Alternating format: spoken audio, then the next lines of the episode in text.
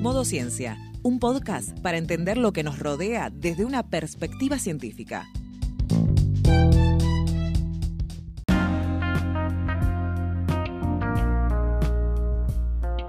Prepárate unos mates, un té o un café, que ya activamos el modo ciencia.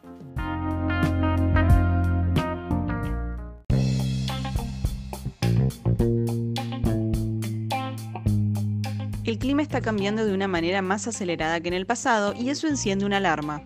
Según el Grupo Intergubernamental de Expertos sobre el Cambio Climático, las actividades humanas han causado un calentamiento global de aproximadamente un grado centígrado respecto a los niveles preindustriales.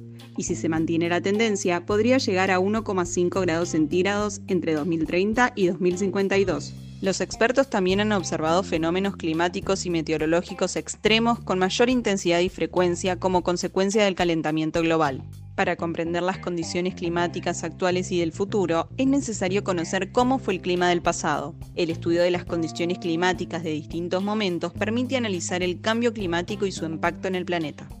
Marcela Tonelo es doctora en Ciencias Biológicas. Se desempeña como investigadora del CONICET en el Instituto de Investigaciones Marinas y Costeras y como profesora de la Facultad de Ciencias Exactas y Naturales de la Universidad Nacional de Mar del Plata. Su tema de investigación son las condiciones climáticas durante el Holoceno en Argentina. Tonelo describe las fuentes de información que aportan datos sobre el clima del pasado. Cuenta de qué manera los granos de polen fósil proporcionan información valiosa sobre las condiciones climáticas de hace miles de años y explica por qué es importante conocer el clima del pasado para entender las condiciones climáticas del presente y predecirlas del futuro.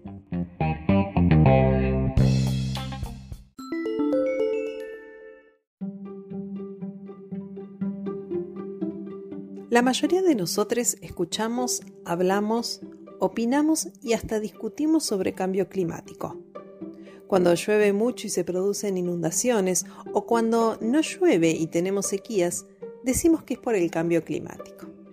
Pero, ¿qué es en realidad el cambio climático? El IPCC, que es un grupo de expertos sobre el cambio climático, dice que es cuando hay una variación importante de lo que llamamos condiciones normales del clima. Y esa variación persiste durante un tiempo prolongado, esto es decenas y decenas de años o incluso más.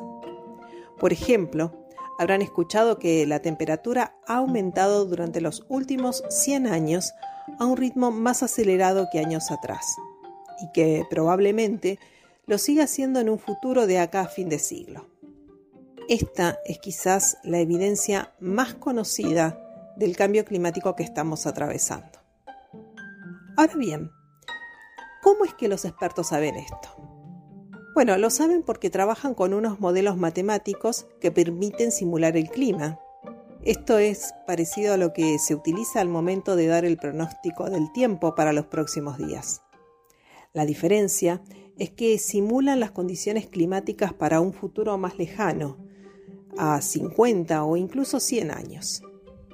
Pero además de conocer de modelos matemáticos, los expertos necesitan conocer cómo fue el clima del pasado. Y cuando digo pasado, podemos pensar en ayer, la semana pasada, 10 años atrás, o podemos pensar en un pasado más lejano, por ejemplo, 2000, 6000 o inclusive 20.000 años atrás. Ahora bien, ¿de dónde obtenemos información de ese clima del pasado?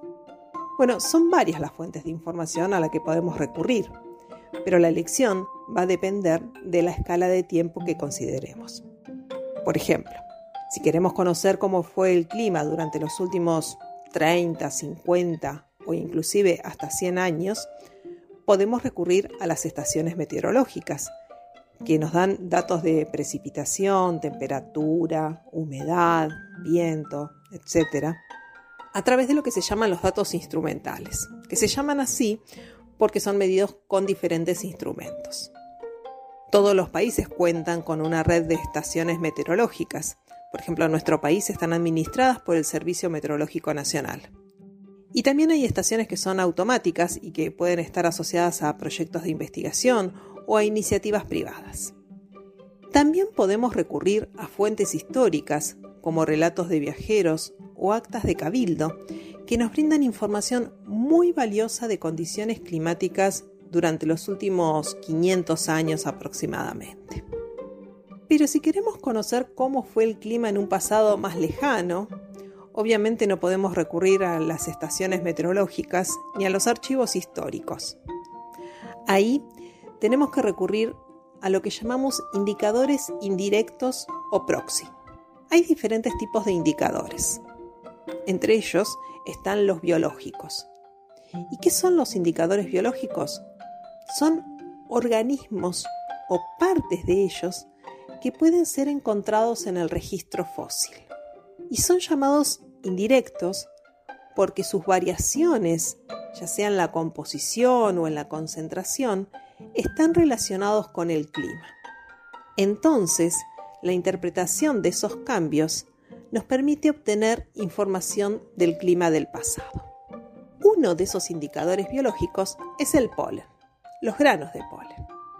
Todos seguramente conocen algo o han escuchado hablar de los dinosaurios, ¿no? Esos grandes, algunos no tan grandes, animales que vivieron hace mucho tiempo atrás y que hoy podemos conocer porque encontramos sus huesos y reconstruimos sus historias de vida, ¿no? Su ecología.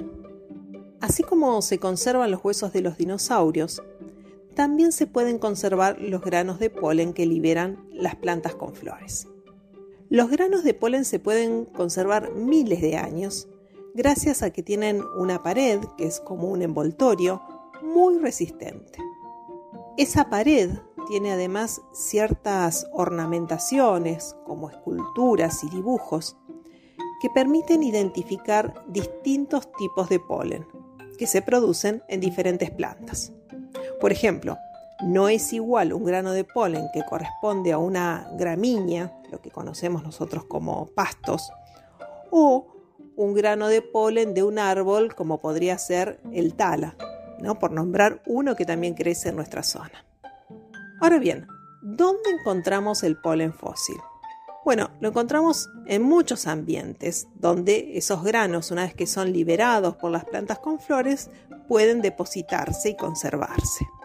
Pueden ser en sedimentos obtenidos en los fondos de las lagunas o en el fondo del mar, pero también se encuentran en cuevas o en sitios arqueológicos.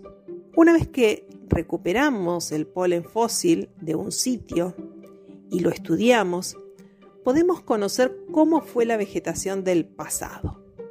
Por ejemplo, podemos saber si en la llanura pampeana había o no árboles hace 6.000 años atrás. Y saben que no había. La llanura pampeana ha sido en general un pastizal. Esto es un ecosistema dominado por, por pastos, por gramíneas, durante los últimos 12.000 años. Y la mayoría de los árboles que hoy vemos en nuestro paisaje pampeano son europeos y llegaron entonces hace poco más de 500 años. Como la vegetación depende de las condiciones climáticas, esto es de los valores de precipitación y temperatura, si conocemos la vegetación del pasado, conocemos también el clima del pasado. Es así que no solo podemos saber si hubo o no árboles en la llanura pampeana, sino que también podemos saber si llovió más o menos que hoy hace 6.000 años atrás. Es así que a partir del análisis del polen fósil podemos conocer el clima del pasado. Y esta información es muy importante al momento de estudiar cómo ha cambiado el clima, cómo está cambiando y cómo puede cambiar. Los climatólogos pueden utilizar esa información para ver cuál de todos los modelos matemáticos es el mejor o el más confiable. Lo que hacemos es comparar la información climática proveniente del análisis del polen fósil para un momento determinado del pasado con lo que dicen los diferentes modelos para ese mismo momento. El modelo que más se ajuste será considerado un buen modelo. Y esto supone que ese modelo también será bueno para predecir las condiciones del futuro. Esta es una manera de evaluar cuál de todos los modelos disponibles tiene un mejor poder predictivo. Esto es saber cuál modelo es más confiable para hablarnos del clima del futuro. Los estudios que estamos realizando, donde integramos información proveniente de indicadores biológicos como el polen, con información proveniente de los modelos, estos últimos indican que el aumento de temperatura previsto para los próximos 50 años en Argentina puede ser similar o incluso más intenso que el calentamiento registrado en los últimos 20.000 años. Esto no significa que en otros momentos de la historia de la vida de la Tierra no haya habido temperaturas mayores a las actuales. Lo que sucede es que esos aumentos se dieron cuando no había humanos en el planeta. Y lo que estamos registrando es que el clima está cambiando de una manera más acelerada respecto a los cambios del pasado. Como ven, es muy importante contar con modelos ajustados que brinden proyecciones confiables. Proyectar los cambios que podemos esperar durante los próximos años en respuesta a las actividades humanas asociadas, por ejemplo, al aumento de los gases de efecto invernadero en la atmósfera y cómo esos cambios afectarán a los, a los ecosistemas es un punto crucial, porque tener una idea de los probables escenarios futuros es necesario en vista de las decisiones políticas que se toman y que se tomarán con respecto a los impactos asociados al cambio climático que estamos atravesando.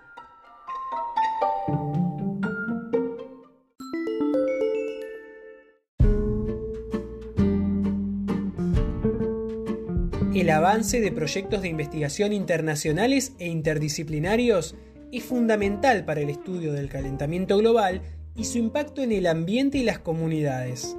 Estos trabajos brindan información central para el impulso de políticas ambientales de alcance global con el objetivo de mitigar las consecuencias del cambio climático. En este escenario, el estudio del clima del pasado, por ejemplo a través de granos de polen fósil, aporta pistas para entender las causas de las variaciones del clima en el presente y en el futuro.